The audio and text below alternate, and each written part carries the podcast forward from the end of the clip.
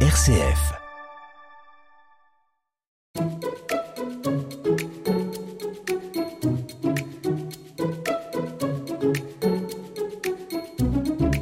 Jean-Philippe, tu te rappelles que tu dois aider Hugo à déménager ce week-end? Ah oui, c'est vrai. Et Florence, c'est bien toi qui vas à la réunion parents-prof d'Emma ce soir? Euh, Ouais, du coup, ça va être un peu juste. Je devais travailler tard aujourd'hui, mais je vais y arriver quand même. Si vous avez des enfants, vous savez comment ça se passe. On court, on court toute la semaine. Les week-ends, c'est parfois pire avec les activités des enfants et les nôtres. Pas toujours simple de savoir où sont les priorités. On peut être vite débordé et oublier qu'on est en même temps parents et couple. Alors, euh, la question aujourd'hui, c'est comment donner le temps nécessaire aux enfants tout en continuant à prendre soin de son couple? Toujours ensemble, un podcast réalisé par les équipes Notre-Dame et RCF. C'est vrai, les enfants nous bousculent. Depuis leur naissance, ils ont besoin d'une grande disponibilité et ils nous demandent de nous adapter en permanence, même quand ils sont grands et même quand ils quittent la maison. On ne se rend pas toujours compte, au départ, de la place qu'ils vont prendre dans notre vie de couple. Parfois, j'ai peur qu'à force de courir tout le temps, on n'ait plus le temps de faire le point. Au début de notre mariage, il y avait tellement de sujets sur lesquels on voulait se mettre d'accord qu'on échangeait beaucoup. Mais après, on vit des choses inattendues qui nous amènent à changer d'avis et on oublie de se réajuster. Avoir des enfants, ça demande de se remettre en question. Les certitudes qu'on avait en matière d'éducation, tu te souviens, au début de notre histoire, ont pu être sérieusement ébranlées. Par exemple, on avait décidé pas de tétine pour nos enfants, ça déforme le palais, et après ils ne peuvent plus s'en passer. Quand Hugo pleurait tous les soirs pendant des heures, on a été bien content que la tétine règle le problème. Oui, je m'en souviens bien. Et encore, ça c'est qu'un détail. On a eu des sujets plus délicats dans le choix d'éducation, où l'important était de rester cohérent entre nous. Même quand on n'est pas d'accord, on essaie de trouver un terrain d'entente avant de leur parler.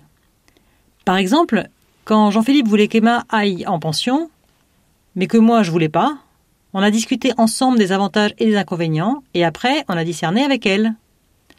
Heureusement, on a presque toujours réussi à se mettre d'accord tous les deux sur l'éducation qu'on voulait donner à nos enfants. Oui, le plus souvent, mais au départ, c'était pas si évident. On venait de familles différentes. Entre mon éducation plutôt rigide en famille nombreuse et celle de Florence plus cool seule avec sa mère, il a fallu trouver un chemin commun.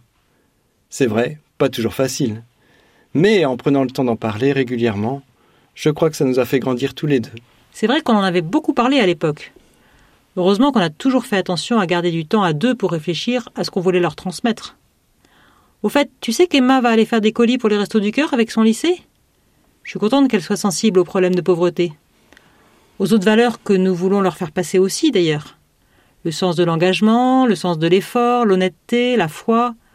Pour moi, c'est fondamental de partager les valeurs auxquelles je crois avec mes enfants. Oui, et pour partager des choses avec eux, le meilleur moyen, c'est de prendre des moments privilégiés avec chacun d'eux. C'est encore plus vrai quand on a un enfant qui a des soucis, que ce soit de santé ou autre. Par exemple, à l'adolescence, les besoins changent et c'est bon d'être présent, même si c'est pas toujours facile. Vous en savez sûrement quelque chose. Ok, c'est bien beau tout ça, mais il faudrait pas négliger notre couple surtout. Faut se rappeler que le couple est à l'origine de la fondation de la famille et de l'arrivée des enfants. Si on vit notre relation de couple dans la paix, le pardon, la sérénité, ça influencera positivement les relations sentimentales des enfants. Tu as raison, et on peut se poser la question suivante. Quel modèle de couple suis-je pour mes enfants? Cette question peut se poser aussi autrement pour les couples qui se sont séparés. Est-ce que je parle de façon positive de mon ex-conjoint à mes enfants? Est-ce que je garde pour moi nos différends?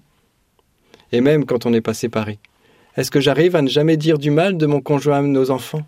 C'est vrai, quelle que soit la situation, c'est bien d'être sur la même longueur d'onde pour le développement de nos enfants.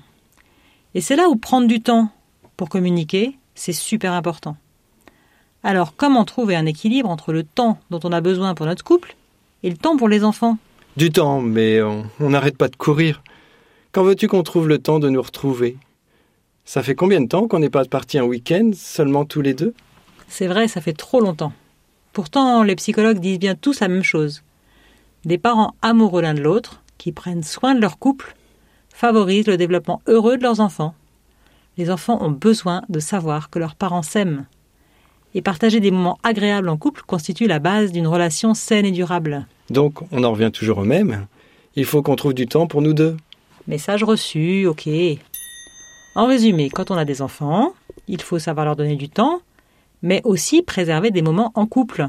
C'est bon pour le couple, mais c'est bon aussi pour les enfants. On pourrait dire aussi qu'on aimerait être un bon parent tout en restant un bon conjoint.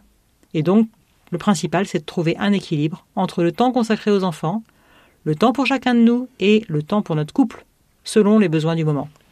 Alors, il nous reste à vous proposer un petit défi. Prenez votre agenda et fixez-vous un rendez-vous pour un repas en amoureux, au restaurant ou pas, sans enfants. Ou même décider de laisser les enfants un week-end chez les grands-parents ou chez des amis, pour pouvoir partir rien que vous deux. Et posez-vous alors la question. Est-ce que je suis plus parent ou plus conjoint? Trop parent ou pas assez conjoint? Ou l'inverse? Et qu'en pense votre conjoint?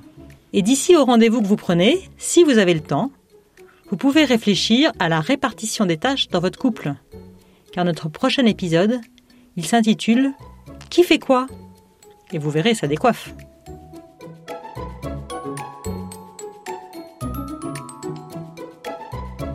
Si le podcast Toujours ensemble vous a plu, n'hésitez pas à en parler autour de vous, aux couples qui vont bien et à ceux qui ont besoin d'un coup de pouce pour continuer de cheminer ensemble. Retrouvez Toujours ensemble sur rcf.fr, YouTube et toutes les plateformes de podcast.